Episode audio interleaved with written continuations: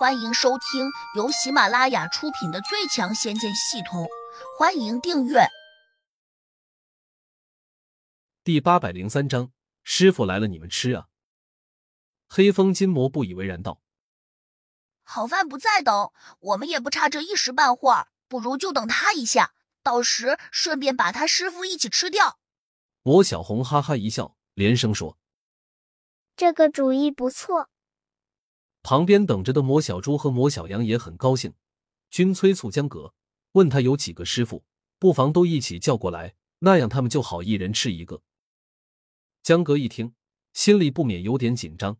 修竹和亚兰看在眼里，同样也很着急。修竹用法力止住血，走进江格，小声说：“江前辈，这几个小孩十分古怪，就算你师傅来了，恐怕也不是他们的对手。我觉得今天，反正我们都难逃一死。”不如叫你师傅不要过来，以后寻找了厉害的帮手，再帮我们报仇。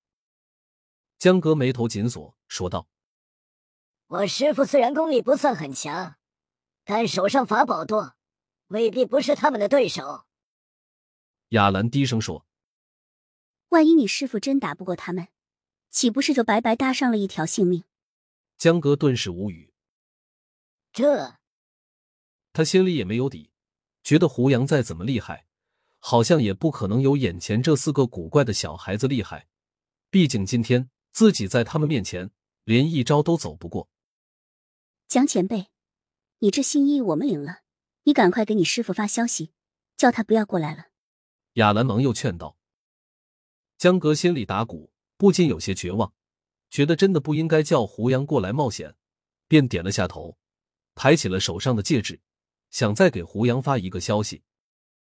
谁知这时，魔小红闪电般的冲了过来，伸手就给了他一个大耳光，娇声威胁道：“立刻给你那什么狗屁师傅发消息，限他一刻钟内滚过来，否则我就先剁了你的手，挖了你的眼睛，割了你的舌头，扯掉你的耳朵。”江哥有些绝望，心里清楚，这个可怕的小姑娘肯定什么都干得出来，如果不顺从她。恐怕眼睛、舌头和耳朵都保不住。可是，倘若真顺了他的意，只怕师傅也会跟着自己遭殃。一时之间，江哥的心情复杂到了极点。修竹和雅兰同样吓得一脸惨白。魔小红威胁道：“我数三下，你要是不按我的意思做，我就先把你的耳朵扯下来。”说着，他根本不给江哥思考的时间。立刻开始数了起来，一二。江哥眼睛一闭，叫道：“你杀了我吧！”骨头还挺硬的，为了不出卖你师傅，真的不怕死。罗小红冷笑了一声，抬手便要抓过去。眼见血腥的一幕又要出现，修竹和雅兰也吓得低头，紧紧的闭上了眼睛。到了这个时候，反抗是根本不可能的事情。只能被动求死，说不定还能死的痛快一点。突然，一个熟悉的声音传进了江哥的耳中：“挺热闹啊，小红，你很喜欢杀人吗？”江哥一呆，这不是胡杨的声音吗？师傅到底还是来了。哎，是我害了他，也许还有弥补的机会。转念间，江哥想了许多，当下就紧紧的闭上嘴巴。假装不认识，所以就没有去喊胡杨。胡杨好像也没有看他，就那样洒脱的瞄着四个少年。听到有人来了，亚兰和修竹也下意识的抬起头，然后两人惊讶的看见一个极其潇洒的年轻人，就像踩着风一样浮在了空中。他是那样的帅气，以至于本来惊恐到了极点的三个年轻女弟子，他们看向胡杨时。眼里竟然都闪着星星点点的光芒。雅兰和修竹又失望的看见，眼前这四个少年正冲着胡杨露出了献媚般的笑容。这说明他们不仅认识刚来的这个年轻人，而且关系还不一般。现在岂不是更糟糕了？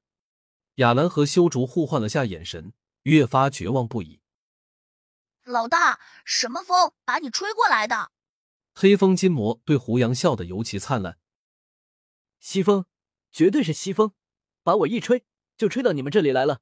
老天爷多半想让我看看，你们是如何吃人的。胡杨冷哼了一声，黑风金魔嘿嘿的陪着笑脸。老大说笑了，我们其实早就改邪归正了。狗改得了吃屎？黑风金魔脸色不好看，被胡杨骂得这么狠，却没有反驳，这让江格和修竹等人都有些惊奇。渐渐的，江格反应过来了，这四个少年和胡杨肯定之前认识。只是不清楚他们到底是什么关系。他们叫自家师傅为老大，莫非有什么利益往来？还是师傅加入了他们吃人的队伍？想到这里，江哥心里咯噔了下，又有点紧张。魔小红眼见场面有些尴尬，慌忙也冲胡杨干笑起来：“老大，我们只是想和这些人开玩笑，真没有想过要去吃他们。”你们刚才说的什么？我全都听见了。既然你们这么喜欢吃人，那好，我们找个地方去抓些死囚，让你们一次吃个够。黑风金魔和魔小红等人都愣住了，不明白胡杨这是什么意思。不只是他们，就连江格和雅兰等人也有些困惑。雅兰低声问江格：“这年轻人是谁啊？这四个少年好像很怕他，看这情形，他一定很厉害。”江哥吞吞吐吐的回道。他，他就是我师傅。你师傅？雅兰一呆，下意识的质疑道：“你师傅这么年轻？”虽然他曾经也听到过一点关于江阁拜师的事情，但还是没有相信他这个师傅如此年轻。修竹同样惊呆了，问：“江前辈，你没有哄我们吧？”“我有必要哄你们吗？”江格小声回道。虽然他们在这里说话很轻，但还是逃不过四个魔头的耳朵。黑风金魔转头惊愕的看向了江格，问：“胡老大真是你师傅？”江格是个老江湖，哪会看不出这场中的局面？立刻昂头挺胸的叫了起来：“是啊，你们刚才不是说要吃我师傅吗？你们吃啊！”本集已播讲完毕。请订阅专辑，下集精彩继续。